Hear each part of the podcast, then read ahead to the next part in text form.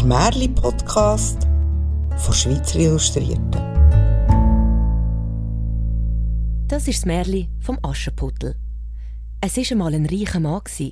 An einem Tag ist seine Frau schülich krank geworden und kurz bevor sie gestorben ist, hat sie ihr Töchterli zu sich ans Bett gerufen und gesagt: Liebes Kind, bleib lieb und gut. Ich werde vom Himmel aus immer auf dich schauen und will für dich da sein. Dann hat sie die Augen für immer zugemacht. Das Mädchen ist jeden Tag zum Grab von ihrer Mami gegangen und ist, wie die Mutter gesagt hat, lieb und brav geblieben.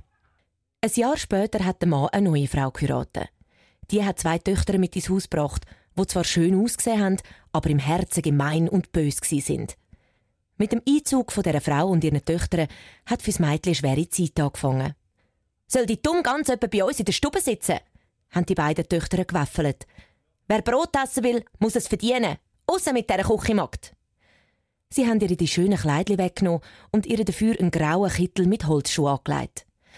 Ja, schau mal das Prinzesschen an, haben sie gekichert und das Mädchen die Küche geführt.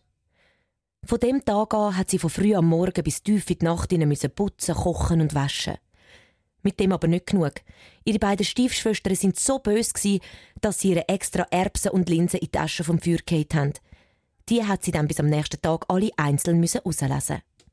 Und geschlafen hat sie nicht etwa in einem warmen Bettli, sondern in der Asche neben dem Feuer. Und weil sie drum von Kopf bis Fuß so staubig war, haben sie sie nur noch Aschenputtel genannt. An einem Tag, bevor der Vater auf eine Reise gegangen ist, hat er alle drei Mädchen zu sich gerufen und sie gefragt, was sie sich dann wünschen, was er ihnen soll mitbringen wenn er wieder heimkommt. Die beiden bösen Töchter haben wild durcheinander geschrauen. Perlen, Edelstein, schöne Kleider, Samethändchen, Ohrenringli. Ein Aschenputtel hat er gefragt. Und sie hat gesagt, Vater, bring mir bitte das erste Zweigli vom Baum, wo dir beim Vorbeireiten den Hut ab dem Kopf streift. Der Vater hat Wort gehalten und ein paar Wochen später am Aschenputtel das Zwiegli mit heimgebracht. Sie ist mit dem Zwiegli zum Grab der Mutter, hat es draufgelegt und bittere Tränchen brüllt. Das Zwiegli ist in den nächsten Monaten gewachsen und gewachsen und aus ihm ist ein wunderschöner Baum geworden. Jedes Mal, wenn Aschenputtel zum Baum gegangen ist, ist ein weißes Vögel draufgehückelt und hat ihr jeden Wunsch erfüllt, wo sie hat. Ein Zeit später hat der König angekündigt, ein grosses Fest zu machen, wo drei Tage dauern soll. Eingeladen sind alle Frauen, die noch nicht geheiratet sind. Er hat gehofft, dass sich sein Sohn, der Prinz, dann vielleicht die eine Tag verlieben und sie dann später mal als König und Königin das Land regieren Die beiden bösen Schwestern haben natürlich sofort Saschenputtel gerufen. Los, strehl uns die Haare, putz uns die Schuhe. Wir wollen schließlich schön aussehen für den Prinz. Eine von uns wird er bestimmt nehmen. Saschenputtel hat gefolgt. Aber sie hat fürchterlich brüllt und hat die Stiefmutter gefragt, ob sie auch mitgehen. Die aber hat nur spöttisch gelacht. Du, schau dich doch mal an. Du bist so dreckig. Du hast kein schönes Kleid, keine richtigen Schuhe. Die können dort nicht mal rein. Aber gut, ich habe dir eine Schüssel Linse in die Tasche geschüttet. Wenn du in zwei Stunden alle rausgelesen hast, darfst du mitgehen. Sascha Puttel ist rasch zur Hintertür raus und hat ihre Freunde die Vögel zu sich gerufen. Schnell, kommt, ihr zahmen Vögel. Helfet mir rauslesen. Die Gute ins Töpfli, die Schlechten ins Kröpfli. Und plötzlich sind von allen Himmelsrichtungen her Vögel angeschwirrt und haben pick, pick, pick angefangen, die Linsen zu verlesen. Und kaum war ein Stumpf vorbei, sind sie auch schon fertig. Und alle Vögel sind wieder davon geflogen.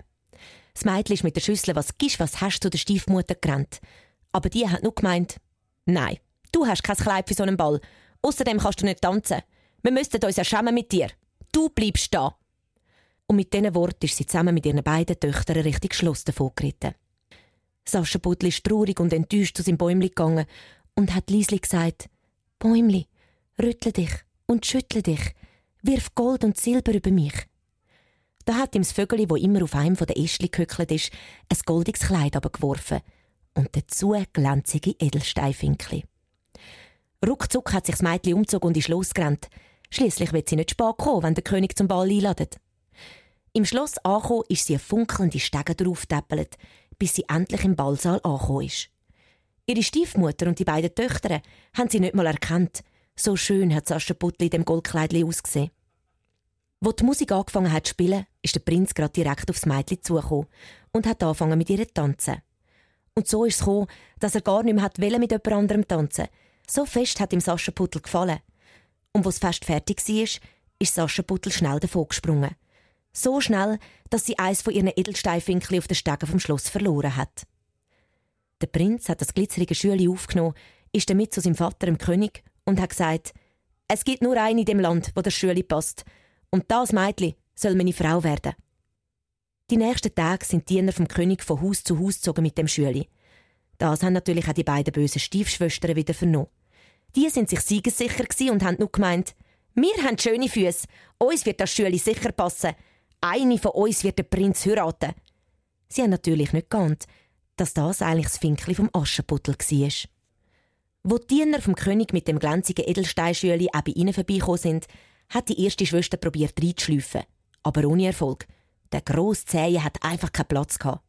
Das hat sie aber nicht akzeptieren und hat sich mit aller Mühe in der Schüle hineingemurkst und sich stolz den anderen damit präsentiert.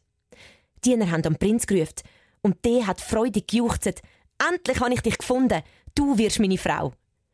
Doch die Vögel voraus haben plötzlich laut angefangen Und wenn man genau hergelost hat, hat man können hören, Guru, Guru, Blut ist im Schuh. Der Schuh ist zu klein. Die echte Braut sitzt noch daheim. Der Prinz hat auf ihren Fuß gestarrt und hat gesehen, wie Blut rausgelaufen ist. Er hat sofort befohlen, die andere Schwester soll den Schuh probieren. Und schau da, der Zehen passt. Dafür die Fersen nicht. Aber auch die zweite Schwester hat druckt und druckt und sich in das kleine Stühle hineingezwängt. Wieder hat der Prinz gemeint, das sei jetzt die Richtung. Er hat die böse Tochter auf sein Ross gelupft und sie sind zusammen Richtung Schloss geritten.